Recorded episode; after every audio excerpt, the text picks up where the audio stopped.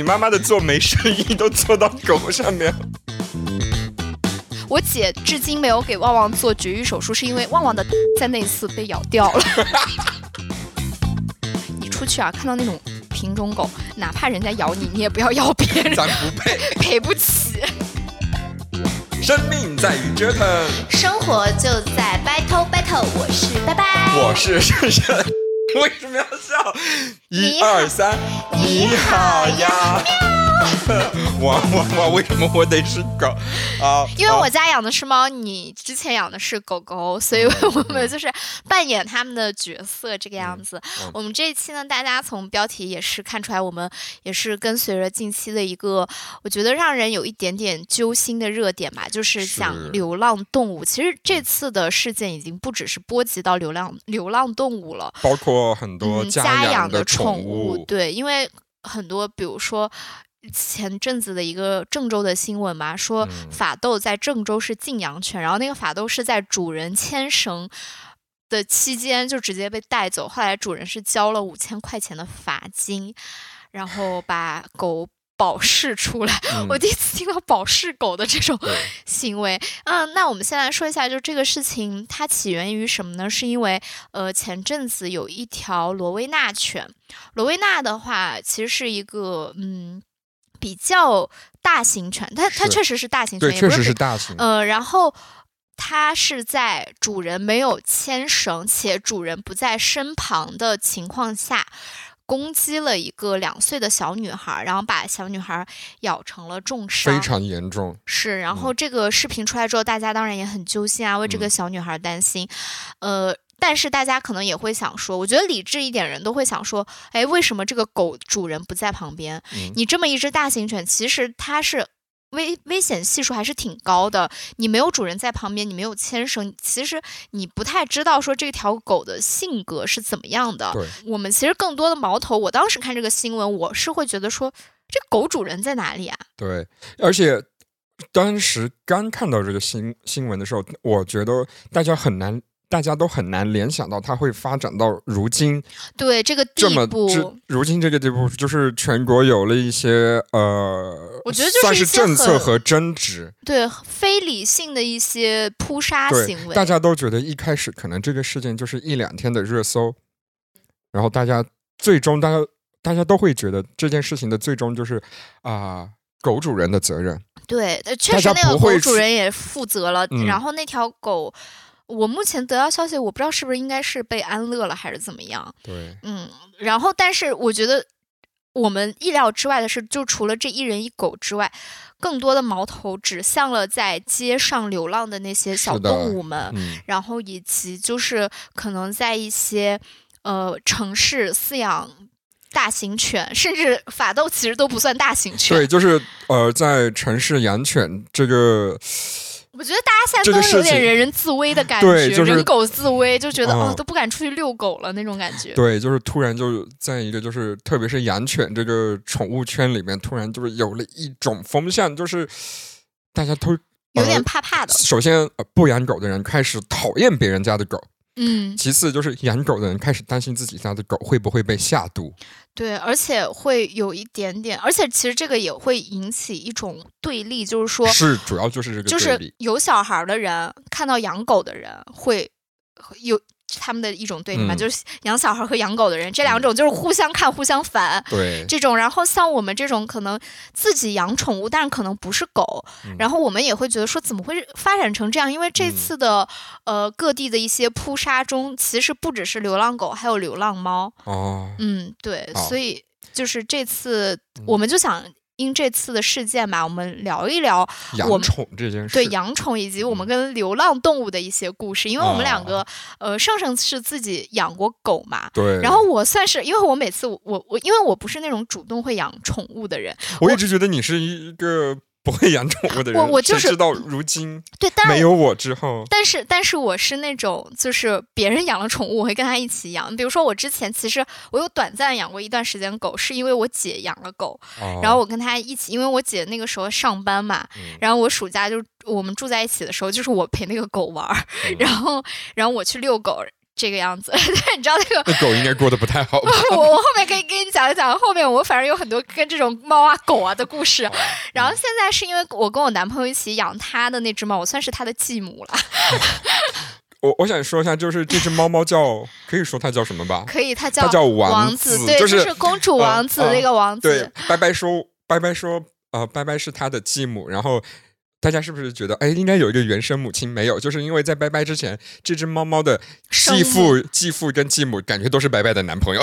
对没错，所以，我们今天呢，我们就这样的一件事情嘛，我们先来聊一聊我们自己的养宠经历吧。我觉得先，首先确实是自己独立养宠的圣圣来说一下，你之前养过一只狗，对不对？呃，对。首先，在养那只狗狗之前，其实我小时候是在家里允许的情况下，我还养了别的狗。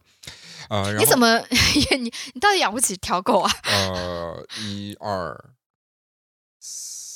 应该是三到四只，是什么？是同一时间段吗？不不不同时间段，它是有一个历史的进程。对对对对对。然后，但是最后这一只是一只黑色的那个，就是杂交的狗狗。哦，明白。然后这只狗狗它叫努努啊，叫努力的努。然后它是我呃捡来的狗。哦。是在我。重庆念大学期间，我捡到的这只狗，啊，这只狗我跟跟它遇见的时候是一个阴雨天，然后我特别记得，我一开始看到的不是它，是听到有一堆工地啊，工地的小朋友，嗯嗯，小孩儿，我以为是工地狗在开会，工地的小孩儿，其实那些小孩也是明显看着就是那种应该是别的小区去那个工地玩的，然后就是拿着一堆砖块。哦，在打，就是要去打他。哦，天哪！然后，呃，我跟你讲，有的小孩真的很坏。对，然后，而且我想跟大家说，努努当时，呃，我是当然是后边才知道他的实际年龄，但是我当时不知道，但是他其实当时连路都还不会走。天哪，那就是小狗啊！对，真的就是要去他们，我因为我看到的是那群小孩要去说啊，把那他把他打死。我一开始以为是什么，就打人。哦，就是人气是不是，就以为是那个 狗的，不不是不是，我一开始以为是打人，就是那种校园霸凌，因为我经历过校园霸凌，我就想去制止一下，明白。然后后来我才发现，他们要去打的是一条小狗。那你应该拿砖块把那些小孩打一顿。对，因为我我站着，当时虽然身高不高，但是气场蛮大，就啊就把那个小朋友弄走之后，然后就看到了努努。嗯嗯，我也不知道他为什么会在那个工地里边，可能是被那些小。小孩弄到那儿的，或者真的就是他走丢了，或者任何方式他在，反正就是一只。我现在眼眼眼眶已经。反正就是一只黑色的，你都明显感觉到他，就是说实话，他身上有点那种臭臭的，你就你就感觉就是那种牛奶放久了那种臭，你知道吧？就是你就知道他可能离开他的妈妈真的没多久。嗯嗯嗯。但是我就说行吧，那我养你。当时为什么养你？一个大学生，那是因为我 跟当时的男朋友，我们已经在，所以其实是 有一个一个一个条件的居家的条件的，不是嗯养他。然后为了他，我还跟当时的男朋友，然后让我另外一个。朋友撒谎，在网上演了一出，我是把那条狗买来的哦，这样所以其实你当时的男朋友不知道说这是因为我因为我那个男朋友就不太喜欢狗，我为了说服他，那分的好哎，啊对 啊就是，但是也不是啦，我我后面可以跟大家讲，因为我也蛮怕狗的，你可以接着讲。但是就是一个后来把他带到那个宠物医院，然后人家说这狗其实挺好的，没什么问题。嗯嗯嗯。然后我跟他说，那个人家就问你你怎么捡到，人家说。呃，你你算是救了他的命。他说，就算那群小孩儿，呃，没把他怎么样，嗯嗯，那那因为我刚才说了阴雨天，嗯，那只狗是活不下来，很冷，就是重庆，是重庆是冬天，就是因为我捡到它大概是，呃，夏天快过去，哎，差不多就是现在这个十月十一月的样子，就是可能就是呃，快入冬了，对，快入冬，应该是秋，啊，应该不是，就是九月份的样子，嗯。就重庆已经开始冷，渐渐有点冷。那天还在下着绵绵细雨，就很可能那狗就很可能是活不了的。是的，要不是遇到你，然后为什么叫努努努力活下去？哦天哪，好想哭。然后呃，然后就呃养了它，然后即便我跟这个男朋友后来分手之后，然后我也是一直把它带在身边。就是努努干了一件什么事？因为呃嗯，我爸爸其实是在大概在那只遇到努努之后一两年之后，呃，我爸爸才第一次坐飞机跟我来一起来北京玩。就但是我。当时我们就是来北京玩一下，然后我爸爸坐飞机的那天，就跟努努说，就说我今天也要坐飞机了，我终于不是这个家里唯一没坐过飞机，因为努努坐，因为努努在他之前已经坐过飞机了，因为努努就是呃当时的一些就是政策或者说呃航空公司的办理的那些渠道完完完全不像现在你可以晚上办理，当时真的就是你要线下去，而且对，而且这些渠道你要在晚上一点点的查，打电话问各个地方，因为狗其实它还有。涉及到一个防疫啊之类的。对对对，然后我当时我一个大学生，我有本事让努努上飞机，真的很像就为人父母对对对，就而且就是他就是跟我从重庆飞云南，云南飞重庆，已经飞了两三趟了。天哪，你这个努努的飞行经验还是蛮丰富的。对对对，就是如果那个南航能给他积累里程的话，应该也能再兑一张票了。对，而且而且努努真的就是第一次明显坐完飞机就是。他他的那个航空箱里面，我去接他出来的时候，就是就是萎靡不振，还吐了一小摊儿。然后第二次做的时候，精神抖擞，就是哦，我已经很熟悉了。努努 还蛮有出息，还挺厉害的啊。然后就是包括我后来工作了，然后一直到北京，他一直都是活着的。但是我来北京之后，我一开始的想法是说，呃，等我在北京安定一点，我想办法让他跟我来到我身边。呃，然后但是。呃，我来北京前就把他留在那个我爸妈那里，我爸妈也算是比较喜欢他的吧。呃，但是我来北京大概第一次回，我来北京是一七年的十月份。嗯嗯。那相当于我来了之后找到工作没多久之后，我又回去过春节，他都还好好的。第二年，一八年的时候下半年，我就发现我爸妈很就不会给我发他的照片了。嗯嗯嗯。呃，然后在我一八年完了之后回去过的那个春节，一回到家，嗯，就是就发现他，就家里没有狗狗来迎接我。哦天哪！因为而且在那之前，我爸妈已经大半年，呃，不给我那个或者，呃，就是在那之前，我爸妈已经一段时间，呃，不会给我主动发他的照片的时候。我就你可能有一点预感，对我就知道这事儿不太正常。嗯啊，我一开始一直以为是他们把他送走了。嗯嗯嗯。然后直到后来，我爸妈就真的，我回到家的时候，我爸妈才跟我说，就是呃，他就努努身上其实一直有一些皮肤病。嗯嗯嗯。然后后来好像是我爸妈身上都已经开始长那个很痒很痒的那个点点，然后在背后长。然后据我爸妈说，他们去在。在我们小县城看，去省省城就是昆明去看，呃，人家都没看出有什么问题，就是都不知道这是为什么。嗯嗯嗯。然后又结合努努的皮肤病，因为努努那时候好像皮肤病已经严重到就是整个身体已经烂的有点呃看着令人不舒适的那种地步了。嗯嗯。然后最后努努就，我爸说是。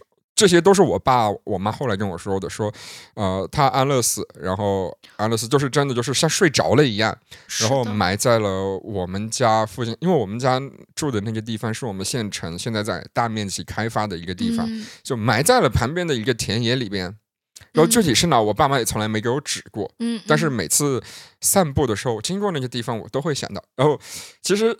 那一次不是一个春节嘛？嗯嗯。春节回去过过年的时候，我爸妈告诉我的时候，我就说啊，好好，我就说啊啊，我知道了。明白。然后整个春节期间，我都一直忍着，直到是我爸妈，嗯，又把我啊，要哭了。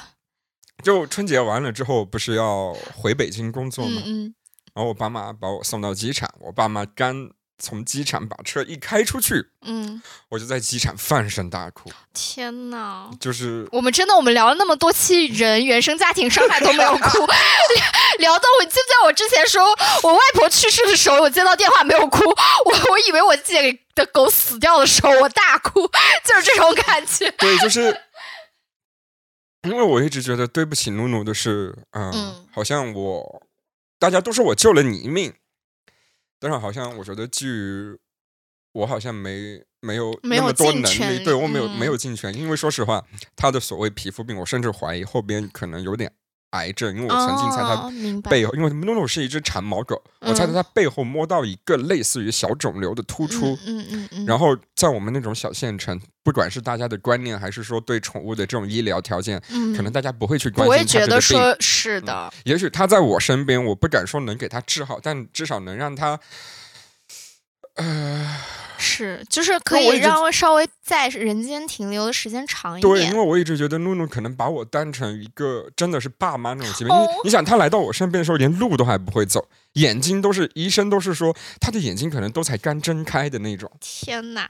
但是我觉得你已经做的很好了，因为如果没有你的话，他可啊能就是连那个雨天他都活不下去。我们两个现在在那边爆哭，我不知道我们爸妈听到这期节目有何感想啊？就是聊原生家庭的时候，一滴泪都没有在掉。对，然后呃，其实我一直很想，我很喜欢柯基，嗯我一直嗯很想再养一只柯基。但是每次我当我下定决心，我都准备好钱要去再买一只柯基的时候，我那天晚上一定会梦到努努。哦，就是我觉得那会不会是努努说，其实我已经转转胎，就是转生成柯基对了？对，其实我很想这样告诉自己，但是我没法这么说服自己的时候，是因为我觉得哦他最生命最后时刻我都不知道，可能他没在的那一天，那我我都不知道。是，那我觉得你可能比较需要一个宠物沟通师。哎，你知道宠物沟通，我现在要聊到迷信不？隐隐约约有听说宠过，宠物沟通师就是他真的就是连去呃就是已经逝去的动物，他都是会跟你讲说，我觉得其实你现在需要解开是一个心结，我觉得是这种感觉。对我我一直觉得，啊，啊天哪，跟你你跟你的故事比起来，我的故事就很不严肃，你知道吗？没事，没有我，我觉得我我太我太需要你你的那种不正经的故事来调节一下啊。但是我觉得你已经做的非常好了，因为我之前。不是，也不是我剪，我就跟你讲，我真的很少卷入宠物的生命是历程当中，我真的就是突然就是会突然被一个朋友拉进一个宠物的生命。我之前捡到一只流浪猫，也是是我妹当时捡到的。嗯就是有一天她跟我说我去买水，便利店买水，然后其实那个便利店就在我们家楼下，应该不会很久，因为一个小时都不回来。然后后来她一回来的时候，从怀里掏出一只猫，哦，我以为她去宠物店买猫，因为那个猫它是一个品种宠物。店是它不是那种野猫，它是哦品种猫，哦就是那个银渐层，哦很贵的那个猫，我们当时还在想说，怎么会有人把这种猫丢掉？后来果不其然，我们当天晚上就是去挂那种宠物医院的急诊，还好我们是在上海，你知道吧？就附近就很近就有一家宠物医院，然后那个宠物医院好像就是说它这个猫身上。病非常多，就除了猫瘟之外，还有很多，反正很多病。然后当哦时我们，我和我妹的经济条件其实没有那么的好，不太允许，因为嗯那个医生跟我们讲了，他说你这个猫的病可能你花两三万，你都不一定能治得好。是然后我们当时就是做下一个决定，就觉得说可能，就我们两个也确实是没有能力，然后嗯那个去那个什么，然后我们还 我们甚至还问了宠物医院医生说，你愿不愿意养一下这个猫，因为真的很可爱。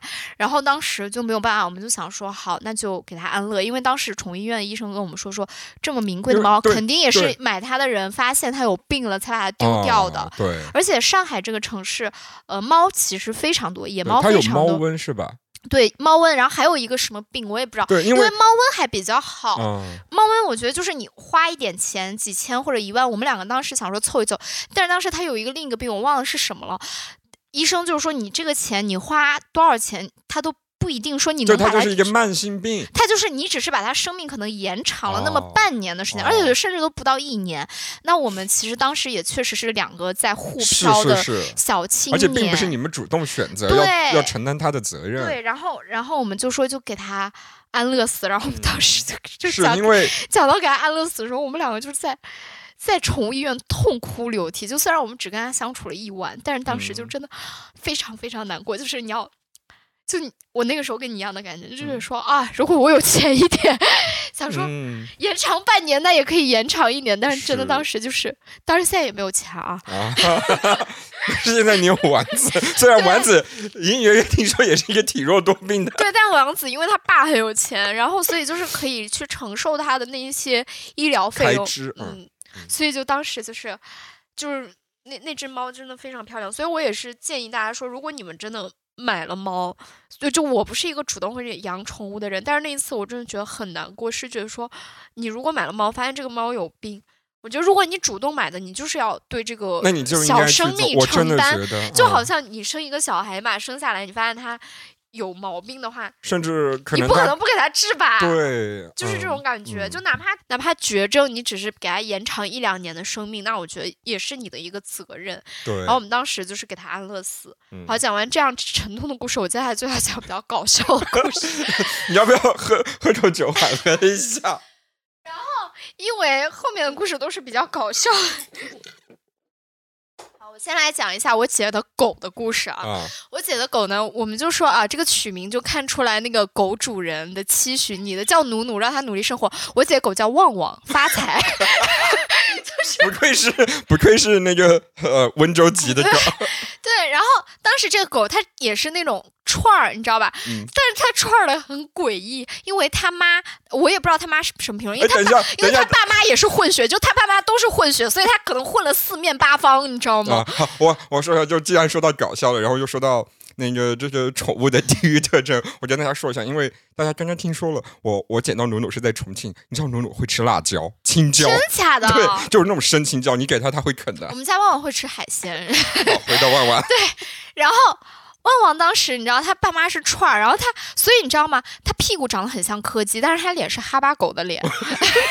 就是其实我说实话，他爸妈小时候他爸妈是在约炮软件上认识的。就是因为他爸妈也是串儿，他妈的屁股有一点像柯基的屁股，他爸的狗就是他爸的狗脸就是 就是哈巴狗的脸，你知道吗？然后所以旺旺旺旺刚开始的时候，他小时候是蛮可爱的。当时其实是我。其实是我妈牵线搭桥，因为我妈认识的一个朋友说，你妈妈的做媒生意都做到狗。我跟你讲，我妈其实有一个很哀伤的故事，因为她小时候养过，就是我们老家其实没有那种养宠物的概念。你知道我们家老家养门狗，对，你知道我们老家养狗是怎么？因为我们老家野狗很多，就哪条狗可能跟这个人看对眼，好领回家，天天喂它吃的，它就天天往院子里跑，这样就算养狗了，也从来不会打疫苗、狗证这些没有的。然后呢？我妈因为小时候养过一条狗，然后那个又是一个很悲伤的故事，我稍后再讲。然后呢，反正我妈当时就想说想养一只狗，但是我妈又有一点没有办法承受那种离别的痛苦。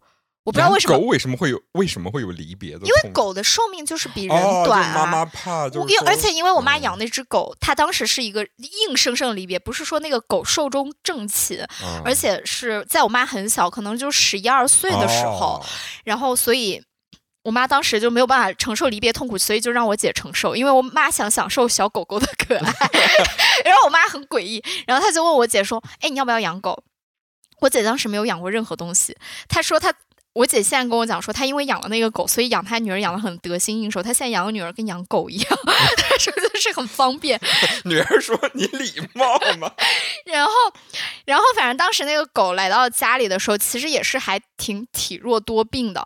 但是因为它是那种串儿狗，你知道吗？串儿狗比品种狗好一点的是，它不需要吃狗粮，而且就人吃什么它可以吃什么，它的身体健康的几率会高很多。其实这就是近亲繁殖。嗯。因为就是，呃，那越纯的狗，就我真的很不喜欢。我我我我觉得我这辈子一定再会养一只狗，甚至有可能养一只狗一只猫。嗯，但是我一直我一直不希望它太纯，因为纯就代表它体弱多病。是。然后我们家这只狗发生了什么呢？就是它虽然那个。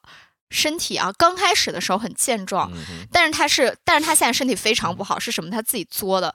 虽然啊，身体好，它好色，你知道吧？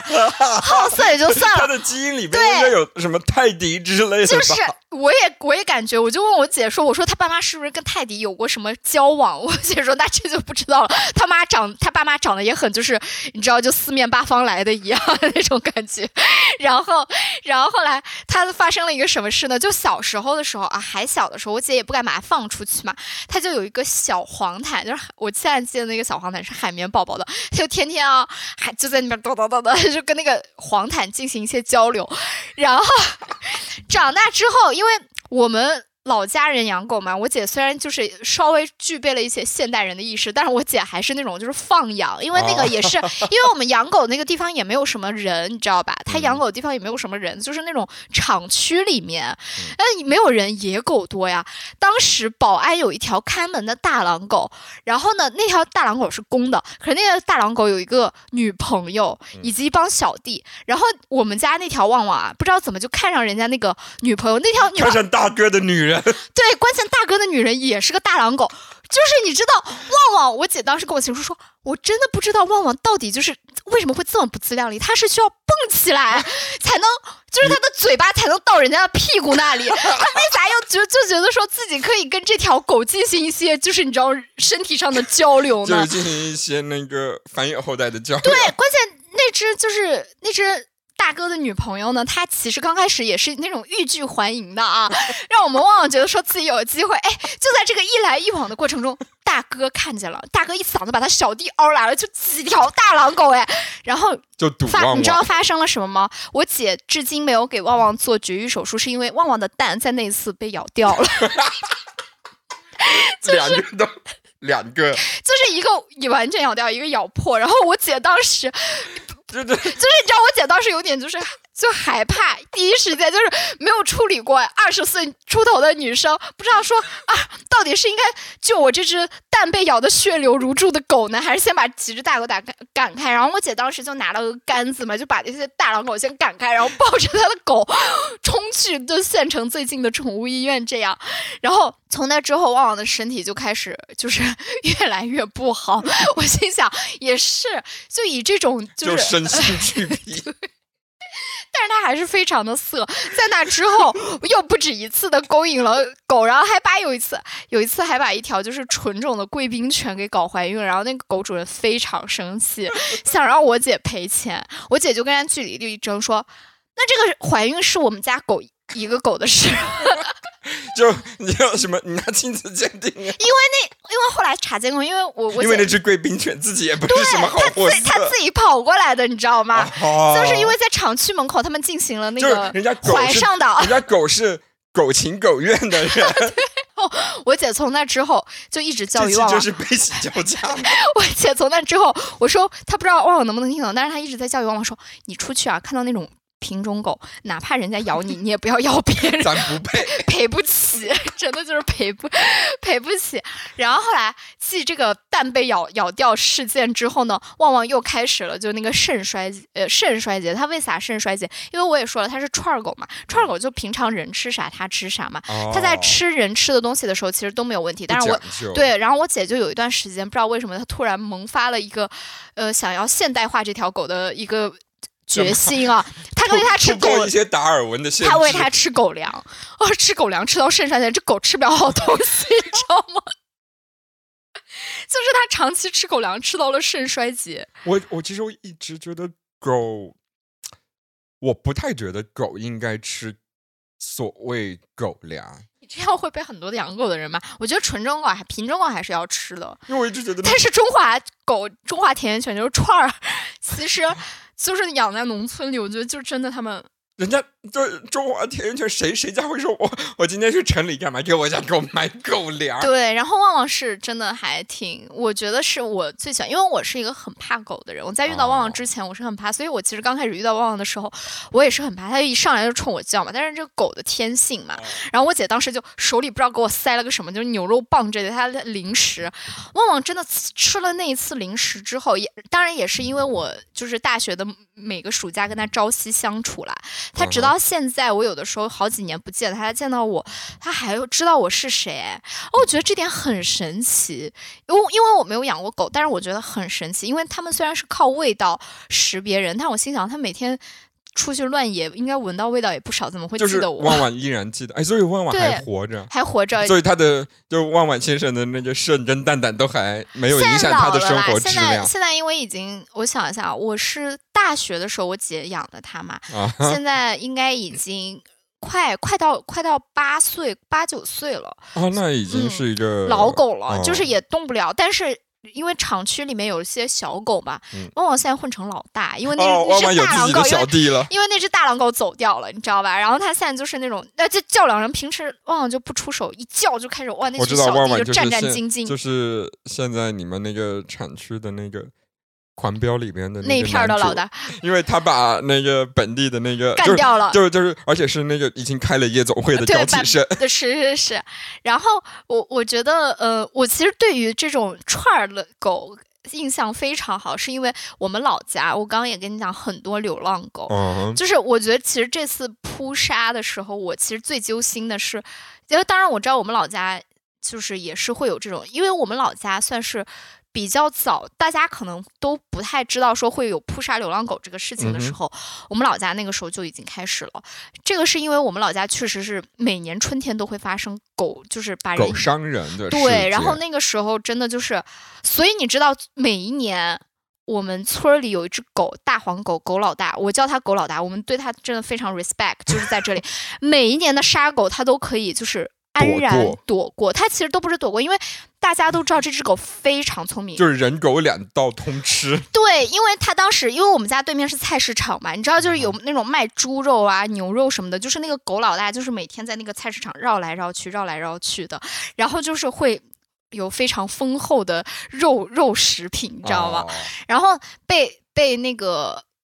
呃，抓走的可能确实是一些有狂犬病的狗，因为农村嘛，也确实不会带狗去打疫苗，然后也确实会有一些大型犬病，对，嗯会伤人。然后，嗯，这一次我觉得大家会反应很大，是因为可能就是在这个过程中，我们看到了一些非常无辜的生命。好，这个时候需要一个本期节目的呃副标题，就是我们现在又回到了现我们对那个当前的大家这个是怎么怎么说养狗的一个舆论风向标的一个看法吧。因为我确实我也是一个很怕狗的人。我说实话，如果在那种，尤其是我在农村，我经常会遇到那种两两两路狗交汇在那边开会斗殴的 情况，啊你知道吗？我那个时候我就。拍斗殴我，那个时候真的连遗言我都想好要嗯，写什么，但是我必须要跟大家讲，就是这些长期在街头生活的狗，它比你更有街头智慧，真的就是那种他知道就是惹狗是可以的，惹人对它必死无疑。就是我我想说，当然你这种是排除那种真的有疾病已经发狂犬病的狗啊，对对对就是这种，比如说它好好走的时候，我们一直流传着一句话，就我妈经常会开车的时候会讲一句话，因为我们那边经常有流浪狗嘛，所以就是很多人开车的时候说就会想说啊，那那个狗突然窜出来怎么办？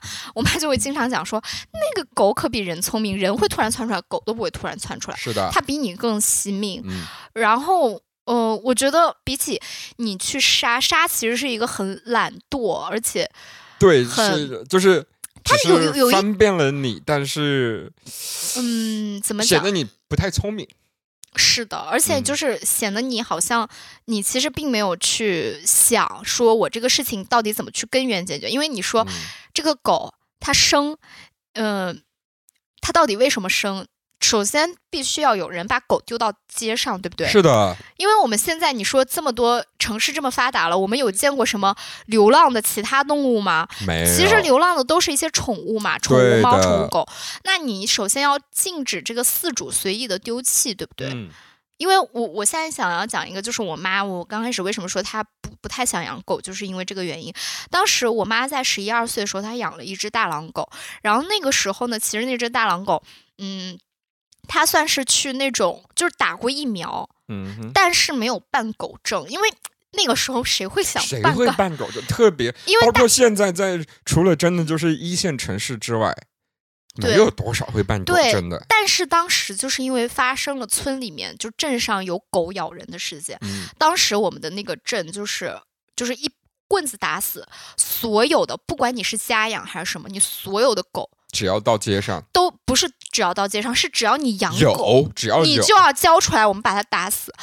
当时我妈就很难过，我妈死都哎不肯是交。印象当中，在我们很小的时候是发生过这么一个，你想，我妈那个时候更小啊，然后，然后，所以她就很难过，她死也不肯交。但是那个时候如果不交，就被发现，可能会被罚款，对，还是怎么样？所以那个时候，就是我妈在我外公的陪同下，把那个狗，她不是说去交到那个地方，她是把它绑在一棵树上，就想说，如果有人发现它，可能就会把它送走。如果是好心人的话，可能就是说，哎，让它流浪去。如果是嗯不好心的，可能就把它交到相关的地方，然后把它打死。但是我妈当时就是非常难过，她自从那次之后，她就再也不想养狗了。她说那条狗真的非常非常聪明。她 我妈那个时候，因为我妈有一个弟弟嘛，就我舅，我爸说他可比你舅聪明不少。因为毕竟舅舅的孩子好像听说最近最近在打什么游戏啊？不知道，嗯，我我可以很。我因为我也是怕狗的人，所以我其实很理解大家在街上看到狗，尤其是大型犬的那种恐惧。因为你知道我，我之前啊，我高中的时候就是有遇到过这种情况，就是我其实很怕狗，但是当时跟我一起同行的人，他其实是非常喜欢动物的，嗯然后他就会觉得说，这个世界上怎么会有人怕狗？嗯，然后他甚至有一点点就是觉得说，你怕狗是不是代表你会吃狗肉？我这里要给大家纠正一个概念，我们怕这个东西是因为我们真的太尊敬它了，对，就是怕跟讨厌和会吃狗肉，这是完全不同的三事情。三件事情。哦我从来没有吃狗肉，我也从来没有讨厌过，我是真的很怕狗而已。当时。呃，就是我们两个走在街上，然后有一只流浪狗，其实那只狗还是挺大的，然后嗯黑、黑黑色的狗，我就觉得，我虽然我知道说它对我不会有什么危险性，然后我也没有大叫，我只是想说好安静的，就我全身紧绷，安静的从它旁边走。然后我旁边那个人他明明知道我怕狗，然后还一直把它招过来。后来我就真的直接就是当场吓哭，然后他当天就回去跟，因为我我当时住宿舍楼嘛，嗯然后就跟宿舍周围的人说说，拜拜，就是会吃狗肉。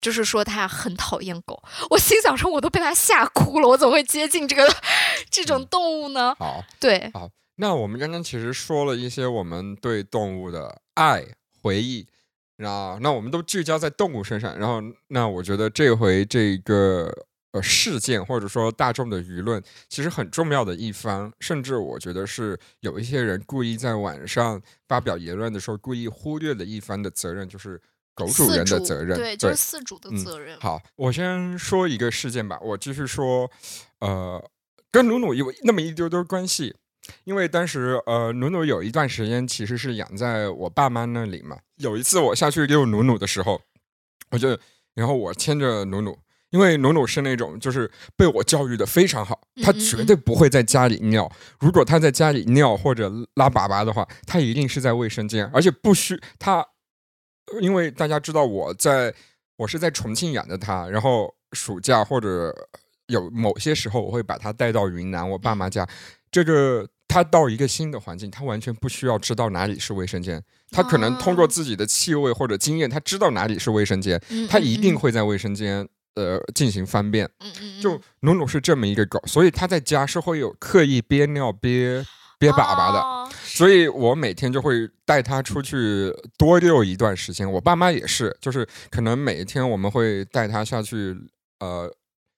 三趟是最少的，嗯可能三四趟，所以每次下去的时候，他一定要很着急的先找一个地方，先嗯去解决这些问题。然后那天是我刚带他下去啊、呃然后他就因为他要很着急去解决这个问题嘛，所以他就使劲儿往前冲。我说我说你你你慢点，你慢点，你慢点，因为他自己甚至知道他不能在路直接在路上，他会在路边、嗯嗯垃圾桶旁边，甚至草坪上这些我方便清理的地方，他已经聪明到这个地步了。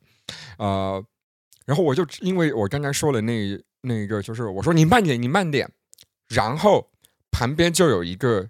这时候，一个大金毛出现了，那个大金毛没有任何问题哈。嗯嗯然后随着那个大金毛出现的时候，在远处至少隔了三四十米的地方，然后因为有那些绿化的遮挡，所以我不知道嗯具体那个人嗯长什么样。一个女士，可能就是呃四十五十岁的样子，嗯嗯她就说，她说她就用方言吼说，她说。叉叉叉就是他们家狗的名字，就说：“她说，如果谁这么骂你，你就去呃咬它就行。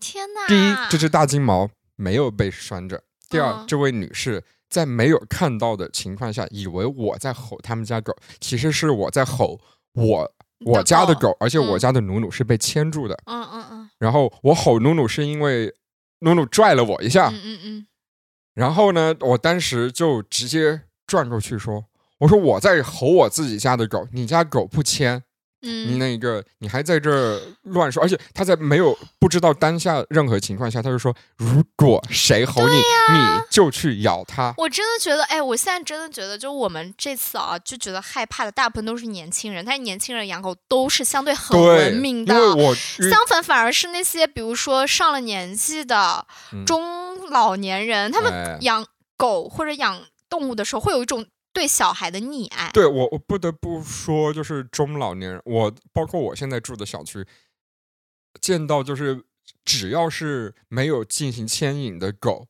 基本上都是呃中老中年人老年人。我我不想贴这个标签。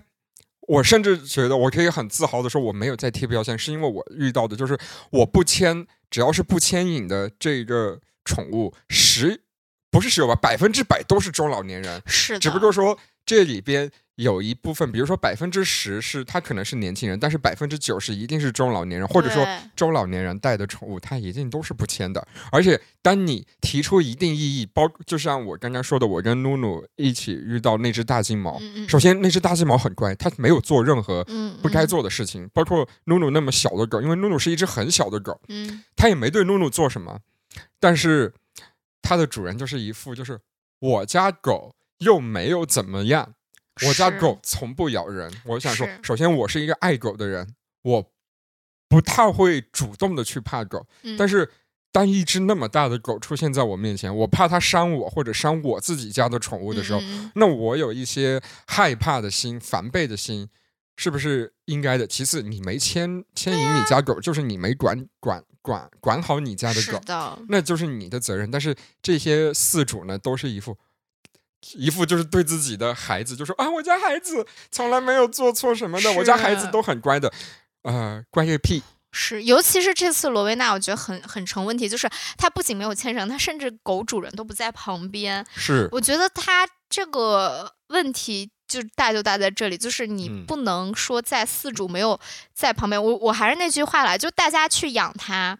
还是要去负责的。我觉得负嗯责是因为现在如果狗伤人，你的狗很可能就会被安乐死。对，我觉得你这样其实也是对它的生命的一种不负责任吧。对我就是我是一个超爱狗的人，爱的不得了。但是我真的非常讨厌不被牵引的狗，但是我讨厌的不是狗，是狗主人啦。狗主人。对，这种狗主人也是蛮没有素质的是的，然后其实法律也是有明文规定说，如果说就是呃你这个被遗弃或者被逃逃逸的动物啊，就是造成别人的伤害的，那由就是动物的原饲养人。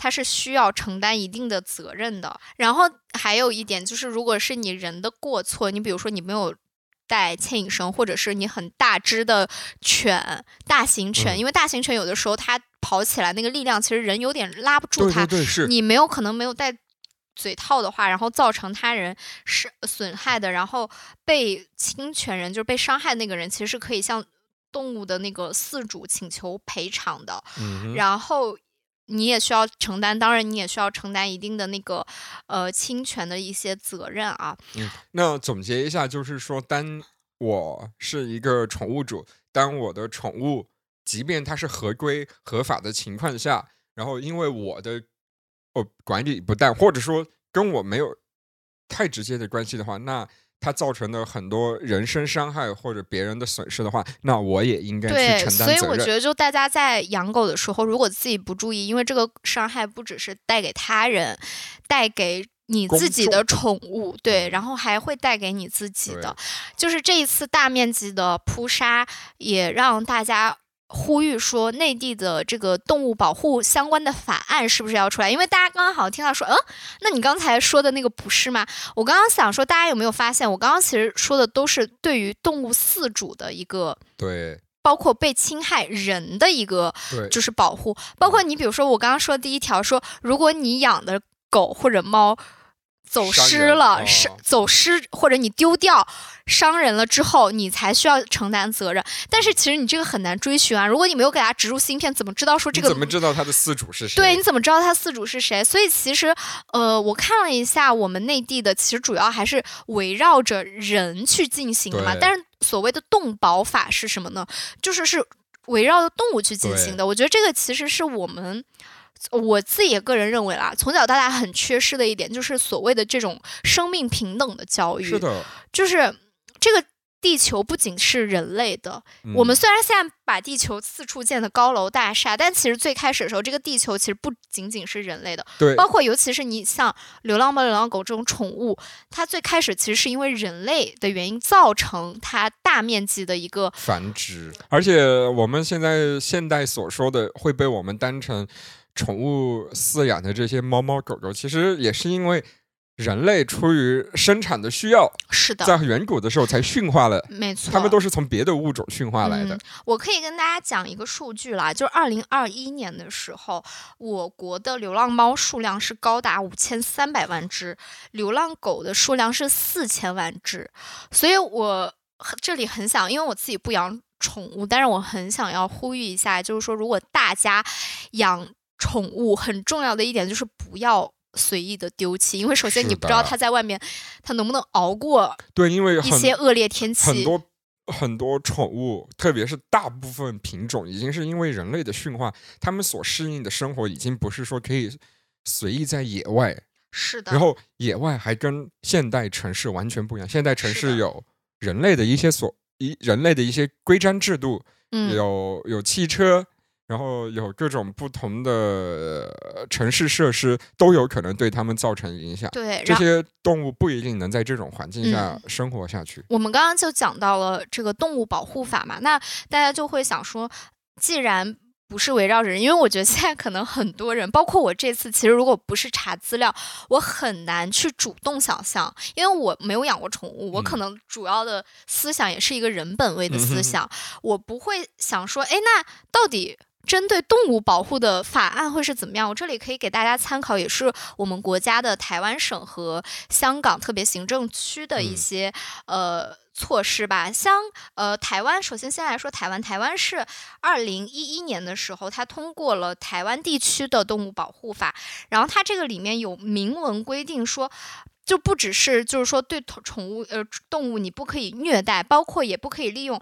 动物进行赌博、竞技等行为，因为有一些可能斗鸡啊什么，对动物表演，然后不可以使用暴力，包括比如说，当你的动物受伤，饲主他有明文规定，就是饲主你是必须要进行治疗的，然后你也不可以就是随意丢弃，包括在香港特别行政区有相关的嗯那个条文规定说，如果你虐待动物。然后那边其实已已经有判刑的先例了，就是虐待动物被发现的话，他是会判刑的。但是你像我们内地，其实目前还没有，因为我不知道盛盛知不知道，前阵子有一个非常恶性的事情，叫做杰克辣条，那个事情你是知道的对吧？他们甚至有一个群，就是专门去呃虐待，就是虐待动物的这样的一个事情。然后我想跟大家讲说。为什么我们不可以允许这个虐待动物的事情发生啊？第一，当然是因为生命它都是很神圣、很珍贵的，你不可以肆意肆意的去践踏它。哪哪怕你跟呃你说啊，我很怕猫，我很怕狗，因为我身边有怕猫的朋友，但是我也很怕狗。我们从来不会说我要去虐待它、伤害它，因为这个怕跟我们去。你知道是伤害是是两码事，对，是两码事。包括他的这个心理出发点，他也是不一样的嘛。然后，呃，我觉得虐待动物，我不知道大家有没有听过一个说法，就是也是一个心犯罪心理的一个研究表明，就是会虐待动物的人，其实他成为杀人犯的几率其实是蛮高的。我觉得这完全是成立的。对，是蛮高的。就是因为前阵子，去年还是前年，不是有一个纪录片网飞的，叫做叫做。呃，Don't fuck with cat。对，那个其实就是讲的是一群爱猫者，他们有一天在网上发现了有一个人虐猫的事，而且不断的在网上发布他虐猫的视频。对，然后这些人其实是一直在追踪这个人，然后也把这个报告给了美国的一些警局，但是美国当时的当地的一些或者说整个社会的舆论并不会特别重视这对，也没有就会觉得说，哎，就是。我觉得大家其实都是会觉得说，就是一条猫嘛，一条狗嘛，对吧？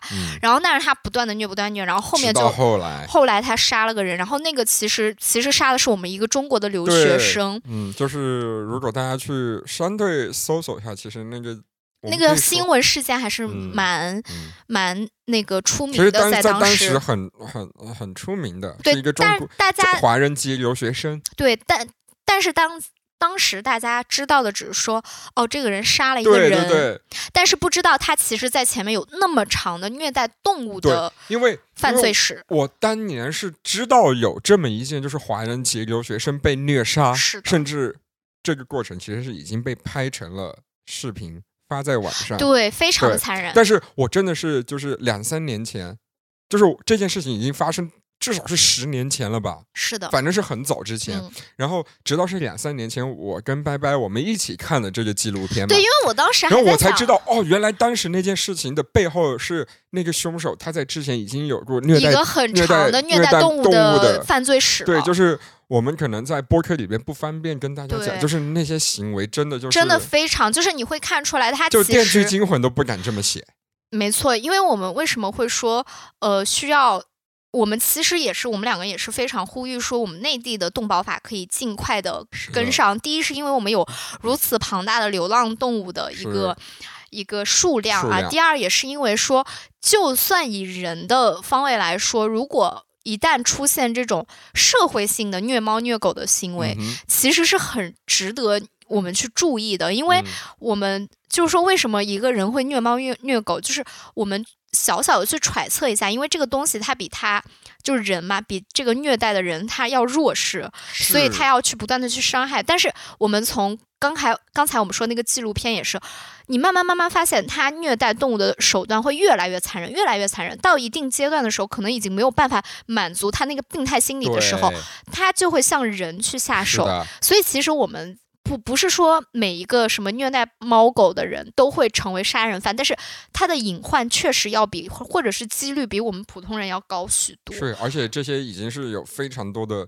证据或者说心理学上的理论学说对此进行支撑了，是的。而且我一直觉得，就为什么我们要有动保法？我知道网网上包括现实生活中，一定有人说那种猫猫狗狗就是对有什么重要的呢？我觉得，呃，首先第一就是随着我们思想的进步，就是整个全球不止我们中国，都大家都会觉得，第一点就是呃，动物很多动物已经。脱离了，就是说经济的这个定位，很多动物可能它是一种陪伴，甚至是有一些对人类有益，比如说我们的导盲犬，我们的搜救犬，其实是我们的工作或者生活的伙伴。对，然后其次还有就是，我觉得随着人类发展的。文明程度越来越高，就大家越来越会意识到一个点，就是，嗯，这个地球，我们人类之所以能到能到这个级别，的确是就是说，呃，天时地利人和，让我们人类发展出了一种非常不可思议的，呃，超越其他物种的文明了，科技和文明的高度。但是这个地球是大家的，但没有人类的时候，可能就无非就是像那个。恐龙灭绝，或者说某个物种灭绝，其实这个地球还是在千万亿年之后，又会有别的物种来代替人类的。就是呃，就是我们在特别像猫猫狗狗这种，已经很明确具在全世界范围内都具有陪伴性，或者说超越呃经济物种的这种作用存在的呃动物的时候，就是。对我们人类应该呃要善待，对要善待。而且我觉得就是一句话吧，我们会怎么对待这些动物，我们就会怎样对待我们的同类。是的，所以这里边就包包含了，就是我们对待一个生命是是怎样看待。所以我就是会说，我为什么会我们会呼吁说动保法的推行，是因为我们我们这一代，其实我跟圣圣所处的这一代是。比较缺失生命教育的一代。所谓的生命教育，并不是只是说人的生命是生命，而是动物的生命也是生命。就像圣圣刚才说他的努努的那个事情，那群小孩，他如果他有足够的意识，或者说我们当时推行过这个动保法的话，他就会知道说这个东西。过教育。对，而且我觉得就是有的时候法律其实就是为遏制人性中的一些就是。极端的暴力，他会知道说，你想这群小孩，他不会说，哎，我们去偷东西吧，因为他知道这个东西是犯罪违法的。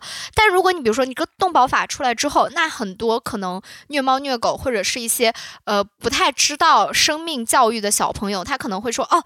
我虽然不知道这个是什么意思，我也不太能理解，但是我知道这个东西是犯法的。嗯，我觉得就是一种警示的作用，所以是就非常的的必要嗯。那我们刚刚讲了这么多，其实我们内地也是有一些城市呢，也是在慢慢的一些，实验，是的，我们这里就要说深圳。深圳是的，深圳其实在这次大范围扑杀，包括深圳其实之前在疫情的时候，因为会有一些可能就是，呃，疫情的时候也发生了一些可能就是肆意的，我觉得不太好说。是也发生了一些社会事件，对，然后深圳在那个时候也是做的很好，就是比如说主人去隔离的时候，深圳当地的一些城管部门或者政府部门对如果你有宠物的对话，该怎么办？然后深圳在这次的呃做法，它也很好，因为深圳其实它算是比较，我去查资料的时候发现它是比较早，它去实行十四天不领养变安乐死的政策。因为现在大家听着说啊，怎么不领养就要安乐死？但是我对，其实安乐死可能呃、呃是综合人类包括整个动物就是群体的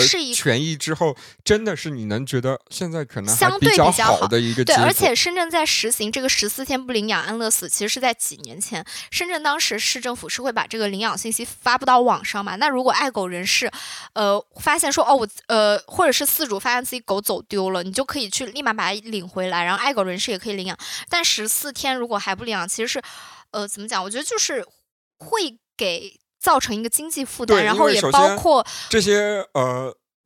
维持这些动物的呃生存的这些钱，其实花的是我们纳税人的钱。是的，那这是不是公平呢？我觉得并不是那么好界对，因为因为它也其实我们不能说这个是一个很完美的法呃方法。对对对，那当然，它到现在它也是慢慢改进了嘛。但是我觉得就是这个是第一步吧，你不能说一上来就给它打死至。少这是一或个考虑的。对，而且一个它是有一个，它是有一个，就是说你我们需要人去共同推进的这样的一个过程。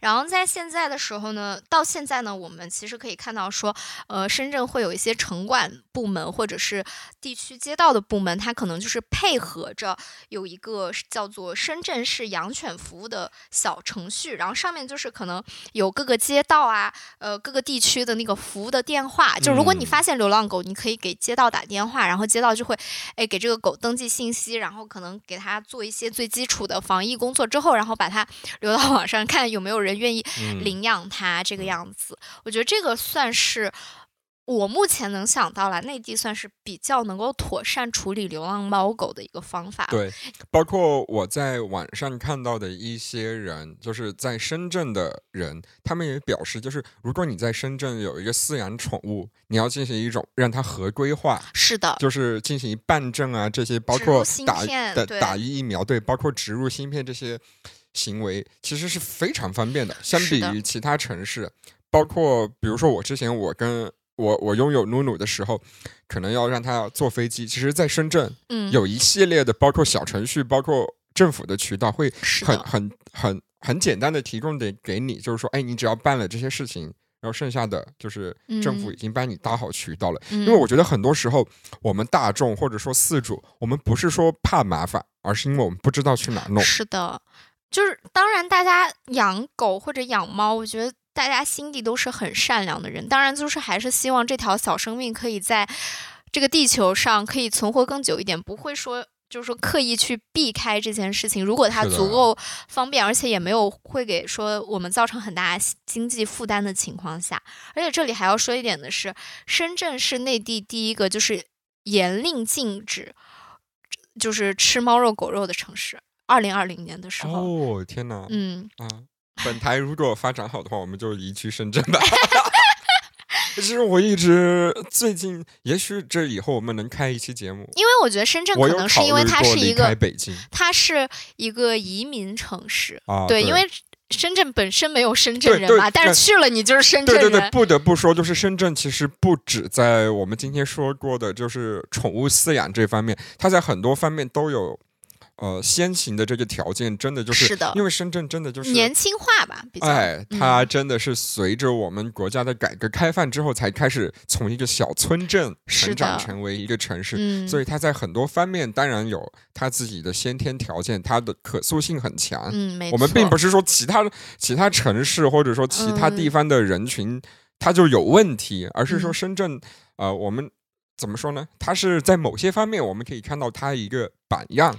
是的，呃，我也觉得说，如果深圳开始慢慢推行这些方法的话啊，会不会其他的呃城市可能也觉得说，哎，这个行之有效，而且还。还不错的方法，然后也在呃我们内地的各个城市开始推进，然后搞不好就可以慢慢的去推行我们动保法的一个呃建立。当然我知道这里肯定很多人都会想说，我们人都没活好呢，去管到那我觉得说，那你听到这里，你如果还有这个想法的话，我 我只能说我尊重你的想法吧。嗯，对，虽然我不是很认同。对对对，因为我觉得保护我们人类自己的。一些权益当然是非常重要的，但是呃，这跟保护我们非主流的一些生命的权利，其实应该是不相斥的。我也觉得，而且我反而觉得说，我们去保护其他动物的生命，其实在某一方面上也是呃帮助我们人类自己嘛，因为。你想啊，如果我们社会上啊，我们想象一个社会，它甚至没有任何虐猫虐狗的人的存在，那你觉得这个社会的暴力倾向，对于人的暴力倾向，肯定是要减少。对，会有多高呢？那其实对吧？这个东西就是一个相互的一个影响嘛。所以还是呃，因为最近的这一起，就是这一起起非常让人揪心的呃动物的社会事件，我们录了这样的一期节目。但是啊，我们的确也在里面分享了一些。我我我没想到的是，一开始我们两个就 先哭为主，先痛哭，因为我觉得，我觉得，我觉得我最近看那个，就最近看这些很难不哭，你知道吗？虽然我自己是一个没有说我自己独立饲养过宠物，但是我又会觉得很难过，就是没有必要搞成这个样子。对，我觉得有很多方法，比如说绝育啊，或者是，或者是你给它打疫苗，或者是。把它流入领养系统都好，对，包括呃，其实我们一直没谈到的一个呃，人类饲养宠物的一个小领域，就是异宠。嗯嗯嗯。因为呃，拜拜知道我是超级怕蛇，我怕蛇怕到什么地步，就是蔡依林的那个，他只要有蛇的图片出现，他就会尖叫。对，我会尖叫，就是放声大叫。包括蔡依林那个美杜莎的演唱会的那些，我就是。一开始看 的时候，我真的就是要缩着点儿。但是我一直觉得，因为有一些人他也会养一些蛇，但是我我只能说在合法的情况下，他养一些异宠，就呃异类宠物的这类人，我也觉得呃只要这个东西是合法合规的，那我觉得我我我是应该去尊重别人的。所以我觉得呃。最重要的就是，我们应该知道，就是这个地球是不只属于人类的，因为说实话，地球没有任何生命，包括人类，都是可以继续存在的。对，没有说我们是主宰这个样子。你看，恐龙主宰了那么看似主宰那么多年，还不是一夜之间灰飞烟灭，对吧？哎，你知道，就是因为本台会涉及一些跟音乐相关的嘛？你知道，就是。呃，我们两个都比较关注的一位歌手徐佳莹，她的有一首歌其实是写给流浪动物的。我我只知道他有一他有好几首歌是写给他家仓鼠的。他有一首歌是写给那个流浪动物的，叫啥？叫记得带走。是他哎，那个 MV 我好像记得都就是她的男朋友，呃，后来成老公了哈。嗯呃，就是呃，比尔贾给他导演的那整个画面是呃竖起来的竖屏的，但是他当时发这个 MV 的时候，他就说直视这。直视的画面就是直视，就是直接就直接审视，嗯，后边那个直视就是直立的样式，然后它里面其实全部都是所有流浪动物的画面，因为它那首歌刚出来的时候就记得带走，就是表现出一种就是说一颗受伤的心，你要记得去抚慰它，所有人都以为这是。爱情，后来他才说这是流浪动物，就是说你收留了一颗在流浪的心，你就要对它负责到底。明白。他之前其实也有两两首歌啊，一首叫做《不怕庆祝》，一首叫做《翻滚吧阿生》，都是唱唱给他家仓鼠的。呃，不怕庆祝，就是因为他当时给那个仓鼠过生日的时候，因为仓鼠生命很短。然后当当然那首歌也很好听了。我们还是就是希望大家可以不要用有色眼镜去看。在这些呼吁动物保护以及呼吁环境保护的人吧，我觉得就是这样。对，因为我还是想引用我们的丁仲礼院士，就是大家可能在网上呃搜集他，经常搜集到的是他跟柴静的一段采访。他在接受柴柴静的采访的时候，呃，至于呃大家为什么会把他跟柴静的这段采访发到网上，什么原因？我觉得跟本期没关系。但是我很喜欢他的一个论点，他说地球不需要人类保护的，我们尽量排放二氧化碳，我们尽量把这个所谓的生物多样性，我们去忽略它。我们觉得人类是这个世界上最厉害的那一个，尽管去这么做，因为最后呃为此受损的其实不是地球，只有人类，只有人类，地球不在乎的，对，就是地球可以再来无数个轮回了。人类可能只是这里边其中的一环，很小的一环啊，也也有可能，呃，千万，也有可能千万亿年之后，当有另外一个文明出现的时候，看待我们人类，就跟看我们看恐龙一样，是的，对，你可以这样想，就是我们所谓要保护这些动物，保护猫猫狗狗，或者保护其他的生物，其实最基本的是，我们为了能让我们人类这个群体能更长远的在地球上。呃，维持这个食物链顶端也好，维持就是主宰者也好，哎，只有为了他们好，我们才能为自己好。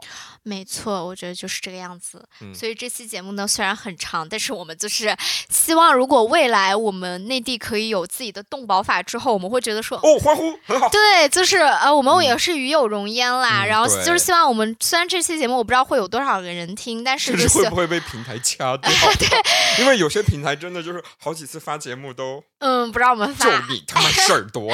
对，但是如果真的我们这期节目会让一个或者两个人会觉得说，哦，原来保护动物其实还是蛮重要的，或者是说，哦，原来。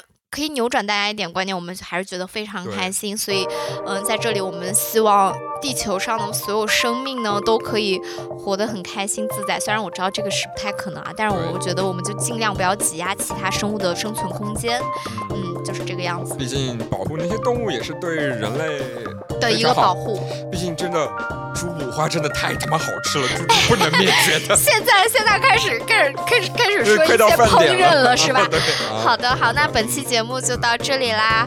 生命在这趟，生活就在 battle battle。我是拜拜，我是胜胜，再见。记得关注我们的公众号，还有还有对，还有我们的抖音。没事，现在应该是在那个 呃片尾音乐了。是的，好，再见。就关关注我们吧，就 battle 功法啊。是好的，再见。